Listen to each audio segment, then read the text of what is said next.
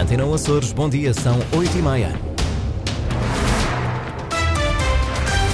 Em destaque nas notícias.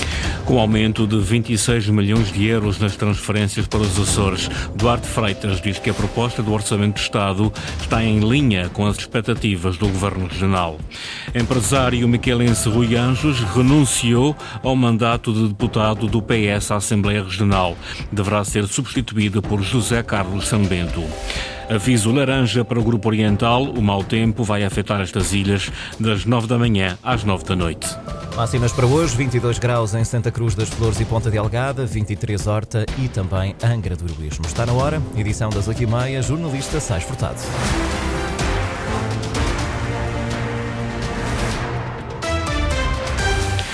A região tem mais de 26 milhões de euros de transferências do Orçamento de Estado em 2024. Os Açores podem contar no próximo ano com 315 milhões de euros contra os 288 que receberam este ano ao abrigo da Lei de Finanças Regionais. O Orçamento de Estado prevê ainda para as regiões autónomas endividamento limitado só para projetos financiados pela União Europeia e na área da habitação para as obrigações de serviço público nas ligações aéreas interilhas.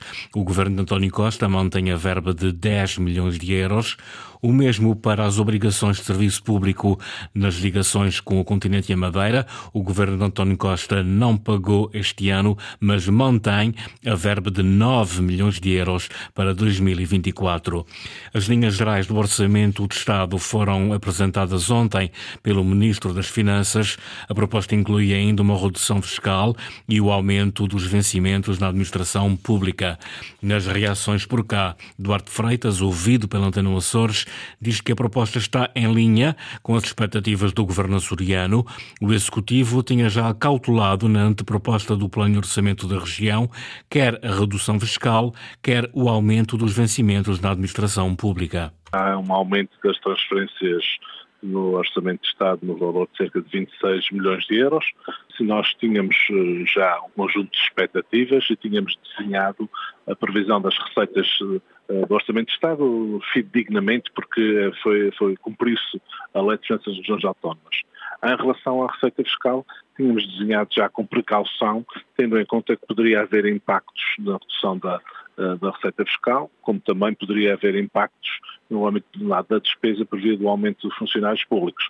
Mas, tanto quanto conhecemos até hoje, uh, daquilo que foi uh, tornado público, isso para já não obriga alterações de substância naquilo que desenhamos. Secretário Regional das Finanças, numa primeira reação para Antena Açores à proposta de orçamento do Estado para 2024. Os municípios têm também um reforço de verba no orçamento do Estado para o próximo ano. Isso mesmo mesmo revelou ontem em Ponta Delgada o secretário de Estado da Administração Local, Carlos Miguel. Terá um acréscimo de verba de 22,8 milhões de euros distribuído por todos os municípios e todos os municípios dos Açores crescem naquilo que são as transferências correntes da Administração Central para a Administração Local dos Açores e crescem no mínimo 16,3% e no máximo 19,8%. Ou seja, é um acréscimo uh, substancial até face à inflação que tivemos o ano passado.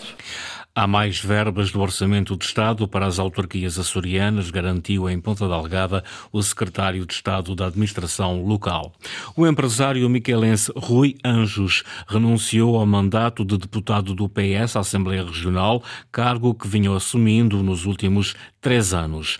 Na carta enviada ao presidente do Parlamento, Rui Anjos não justifica os motivos pelos quais abandonou o cargo, mas Antena Açores sabe que a decisão deverá estar relacionada com a gestão das suas empresas. Rui Anjos deverá ser substituído por José Carlos São Bento na bancada socialista do Parlamento açoriano.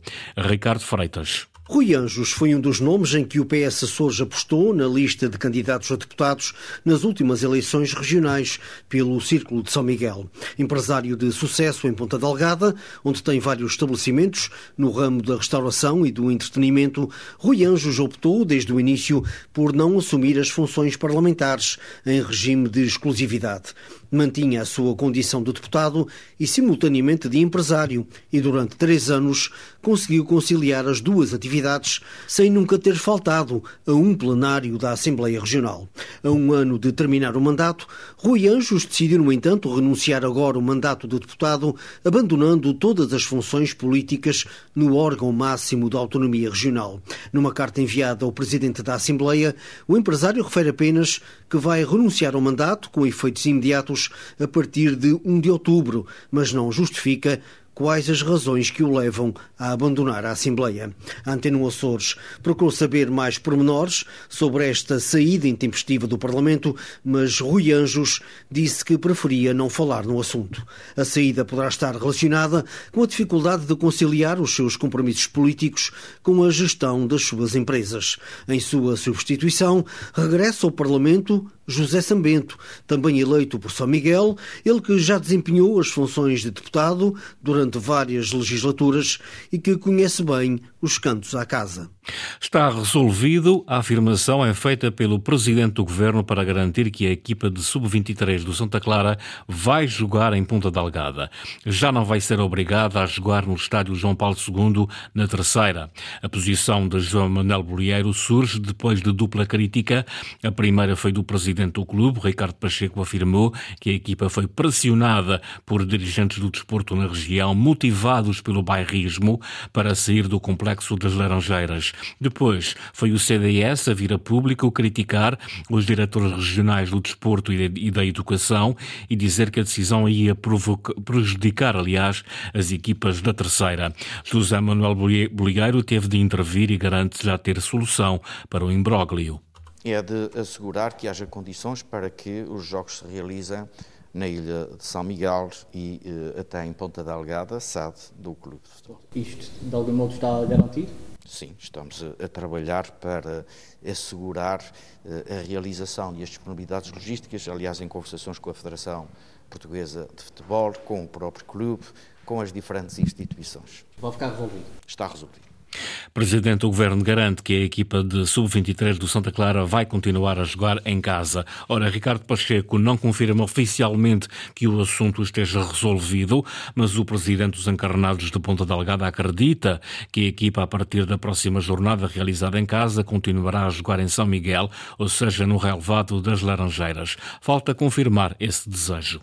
É a minha convicção de que isso poderá ser possível nós, eh, nós clube, né, não temos ainda esta confirmação, o que sabemos, e também temos feito contactos com a, com a, com o que sabemos é que há aqui umas questões que terão que ser resolvidas, uh, e, e, pronto, e volto a dizer, eh, estamos todos empenhados na resolução destes assuntos, a bem, a bem de, de todos os interesses e de, tudo, e de todas as partes envolvidas. Ricardo Pacheco, o presidente do Santa Clara, depois das críticas duras da semana passada, o dirigente mantém agora um discurso mais conciliador.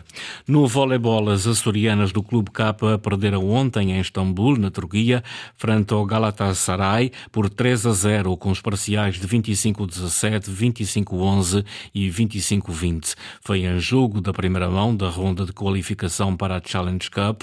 João Carronha, treinador do Clube K, reconheceu reconheceu a maior qualidade da equipa turca.